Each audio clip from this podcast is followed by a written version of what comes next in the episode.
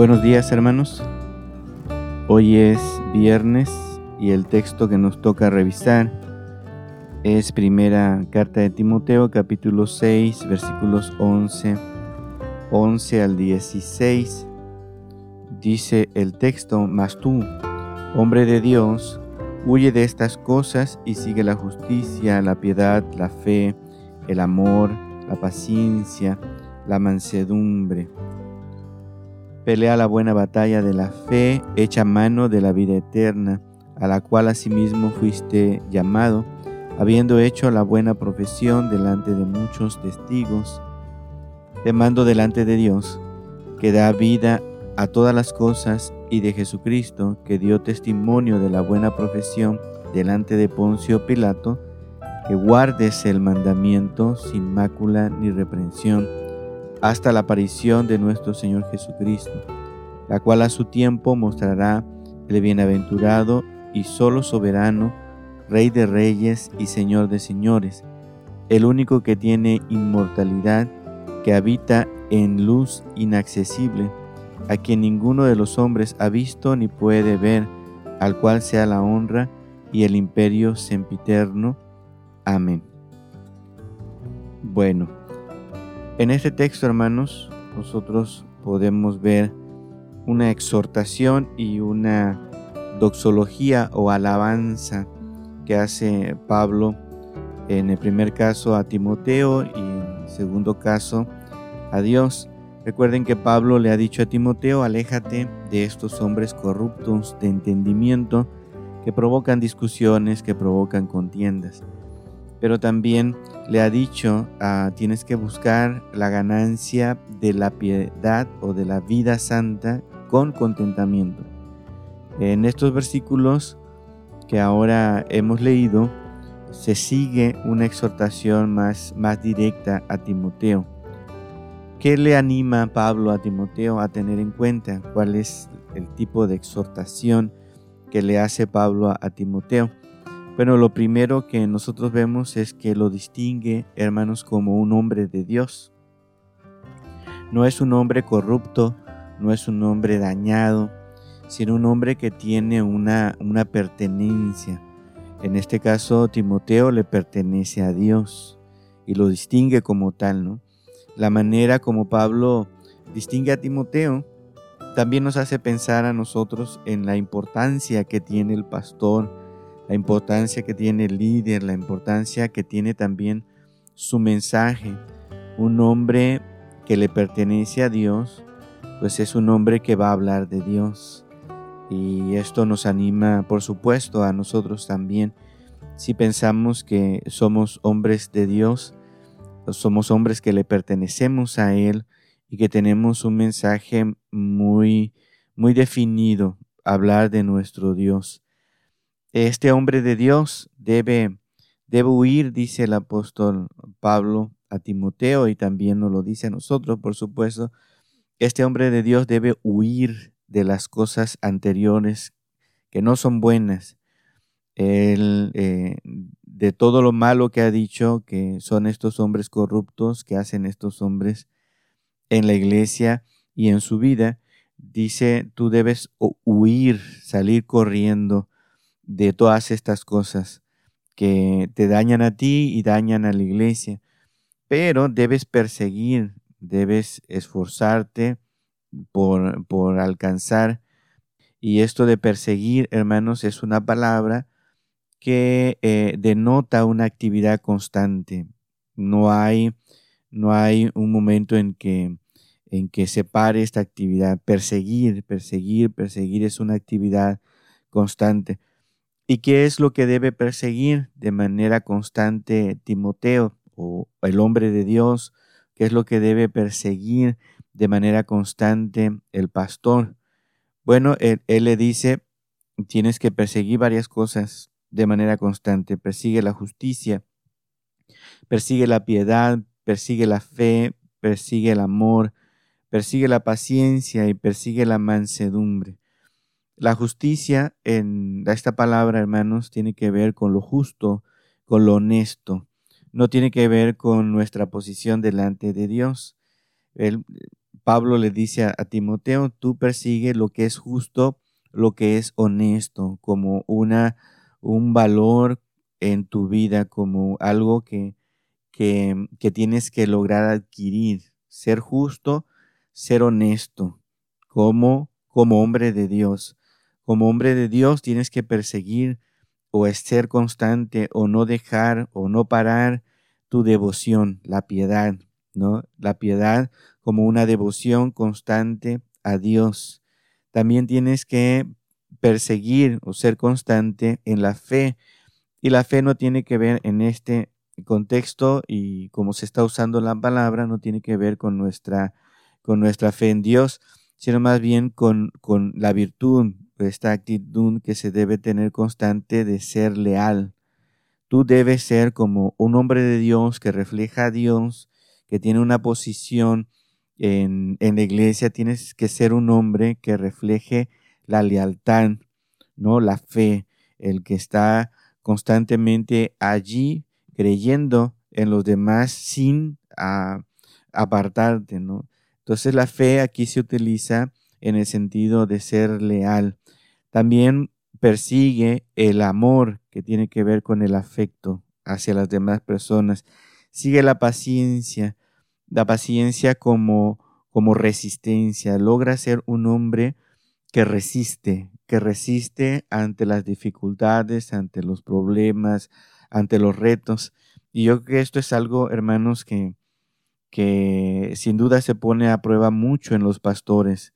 Ser pacientes, eh, no con los hermanos, no porque ellos se porten mal o porque las cosas no salgan bien, sino porque hay muchos factores, muchos factores que afectan nuestro estado de ánimo como, como líderes, cosas que quisiéramos que sucedieran, pero no suceden. Y entonces tenemos que tener resistencia. Hay cosas que afectan a la iglesia, cosas que afectan a los hermanos en, en particular, cosas que afectan los proyectos, pero también hay cosas que afectan nuestro corazón, nuestra mente y nos da el deseo de salir corriendo o dedicarnos a otra cosa o decir, pues no vale la pena. Pero eh, Pablo le dice a Timoteo, tú tienes que perseguir de manera constante, de manera constante, esta virtud de ser resistente, de tener paciencia, ser resistente. Y por último, en estas virtudes que Timoteo debe adquirir, debe ser un hombre que se caracteriza por la mansedumbre. La mansedumbre como gentileza, como actuar de manera suave y ecuánime. A veces es difícil cuando uno tiene ciertos, eh, ciertas cosas en la mente, ¿verdad? Y, las demás personas vienen y como que nos sacan de balance en lo que estamos haciendo, en lo que queremos lograr en, ese momento. Y a veces nuestra manera de hablarles es, es áspera o cortante.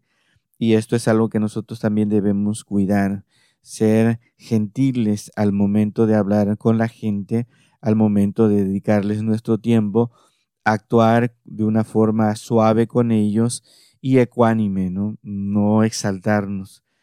Esto es lo que debe perseguir eh, eh, Timoteo, es lo que le dice Pablo, ¿no? Como un hombre de Dios tienes que huir de las cosas que no son buenas, que afectan tu vida, que afectan tu ministerio, pero como hombre de Dios debes perseguir de manera constante estas cosas, justicia, piedad, fe, amor, paciencia y mansedumbre. Y todavía añade un poco más, dice, pelea la buena batalla de la fe pelea o lucha, ¿no? Y esto también es una, una, una situación que nos denota un esfuerzo constante. Luchar, pelear es algo que es constante, que no te puedes eh, parar porque si no te ganan. No tienes que esforzarte y continuamente estar peleando. Y qué tienes, en qué clase de lucha tienes que estar en, en, la batalla de la fe en la buena batalla de la fe, porque es eh, un calificativo que vemos ahí, es una buena batalla, es decir, es una batalla que traerá provecho a nuestra vida. Y la batalla de la fe, aquí la palabra fe se utiliza en otro sentido, que tiene que ver con la confianza en el Evangelio. Tú tienes que luchar constantemente para que en tu vida se mantenga la confianza en el Evangelio, en el anuncio de las buenas nuevas, tanto en tu vida como en la vida de las otras personas, porque habrá otras personas que enseñen, que prediquen, que van a desviar la mirada del Evangelio, que van a estar enseñando predicando otras cosas, culpas, arrepentimientos de, de actitudes pasadas, eh, deseo de ser ricos, de ser felices, van a predicar cualquier otra cosa y van a ir eh, dejando a un lado la confianza en el Evangelio. Y Pablo le dice a Timoteo, tú mantente luchando constantemente la confianza, la batalla en la confianza del Evangelio. No permitas que nada ni nadie te arrebate esta confianza en el anuncio de las buenas nuevas en Jesucristo. Y dice, para lograr esto, para que tú puedas mantenerte luchando constantemente con la, en la buena batalla de la fe, en la confianza en el Evangelio, puedes ayudarte, dice, de dos cosas. Ayúdate de la promesa de la vida eterna. Acuérdate que hay una promesa en la vida eterna. Cuando estés claudicando, cuando estés débil en medio de tu batalla de la fe, en medio de tu batalla de la confianza, acuérdate de la promesa de la vida eterna, que un día estaremos con Jesucristo, que un día estaremos en su reino, que un día estaremos en presencia de Dios. Ayúdate de eso para seguir batallando, para seguir luchando. Ayúdate también de tu profesión pública. Recuerda que un, día tú hiciste un compromiso público de confiar en Jesucristo y de servirle a Él. Normalmente recuerden que la profesión pública eh, va acompañada también del bautismo. Cuando nosotros decimos públicamente que nuestra suerte está echada con Jesucristo, que nuestra vida le pertenece a Jesucristo, que vamos a seguir a Jesucristo como sus discípulos, eso lo hacemos públicamente a través de nuestro bautismo. Y el bautismo, hermanos, es un ancla, yo lo he enseñado en otros momentos, es un ancla que nos ayuda a no eh, desaparecer por completo en el mar del mundo o del pecado, porque a veces sucede, ¿no? Entonces, eh, recordar nuestro bautismo, recordar nuestra, nuestra profesión pública de fe, nos va a ayudar a mantener nuestra confianza en el Evangelio y seguir luchando y batallando. Dice después, guarda el mandamiento sin mácula ni reprensión. Guarda el mandamiento sin mácula. ¿Qué quiere decir mácula? Sin defecto, sin algo que, que, que haga al mandamiento este, eh, impuro, que tenga algo ahí, alguna, alguna impureza, ¿no?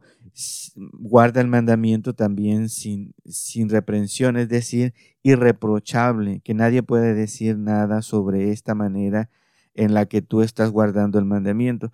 Y algunos se han preguntado, ¿a qué se refiere con guardar el mandamiento? Bueno, nosotros podríamos, por el contexto que ya hemos visto, podríamos hablar de que eh, pueden ser todos los mandamientos que eh, Pablo le ha dicho a Timoteo en la carta, guarda todo lo que te he dicho, eh, guárdalo correctamente. Pero podemos ser con más propiedad, podemos señalar eh, el mandamiento central de toda la carta. Y a eso podríamos decirle que Pablo está refiriéndose cuando dice guarda el mandamiento. ¿Y cuál es el mandamiento central de toda la carta? Guardar y enseñar la sana doctrina la sana doctrina, lo que no están enseñando los otros, los otros maestros. guarda y enseña la sana doctrina sin, sin defecto, sin mancha, sin, sin cosas espurias ahí y sin eh, reproche, que la sana doctrina eh, se mantenga limpia para que otras personas no, no, no digan cosas contrarias, ¿no? Y tienes que hacerlo hasta la aparición de nuestro Señor Jesucristo, es decir, hasta la segunda venida. Esto le dice Pablo a Timoteo. Y, y, esto de guardar el mandamiento, dice el texto, se lo pide Pablo a Timoteo delante de Dios y delante de Jesucristo, que él mismo dio testimonio delante de Pilatos, es decir, incluso ante su muerte, dio testimonio de la importancia de guardar la correcta enseñanza sobre Dios, sobre Él, sobre quién era Jesucristo. Entonces, hermanos, la posición en la que nosotros tenemos es una posición de, de suma responsabilidad, ¿no? De saber guardar la doctrina y la enseñanza de nuestro Señor Jesucristo y la doctrina de los apóstoles en la iglesia primitiva hasta el día de hoy. Esta es nuestra tarea, nuestro trabajo. Y el apóstol termina esta sección glorificando a Dios. Esto de la segunda venida solo será por voluntad de Dios, un Dios que es soberano, un Dios que es rey de reyes, un Dios a quien nadie le ha visto, que es inmortal. Entonces, de esta manera, el, el apóstol termina alabando a Dios, diciendo que a Él sea la gloria y el imperio sempiterno. ¿Qué quiere decir la palabra sempiterno? Que durará por siempre, que no tiene fin, que es perpetuo, que tanto en el pasado como en el presente como en el futuro, el, el imperio le pertenece a Dios, el, el reino le pertenece a Dios. Y esto es una alabanza o una doxología. Que podamos siempre, hermanos, nosotros guardar el mandamiento sin defecto, sin eh, mancha, eh, buscando que la enseñanza de la escritura sea irreprochable ante los ojos de Dios y delante de nuestro Señor Jesucristo. Cuando nosotros enseñamos, cuando nosotros predicamos, nuestra audiencia principal, ustedes quizá ya lo han leído en el texto de Michel Sugel, nuestra audiencia principal no son los hermanos, nuestra audiencia principal es, es Dios y es Jesucristo. Él va a observar de qué manera nosotros enseñamos la palabra de Dios o enseñamos su palabra y si no la estamos torciendo, si no le estamos dando giros que no son los que Él ordenó en su palabra o la forma en la que Él quería que nosotros habláramos sobre su carácter, sobre sus mandamientos, sobre su proyecto en la iglesia. Que el Señor les bendiga, hermanos. Hasta mañana.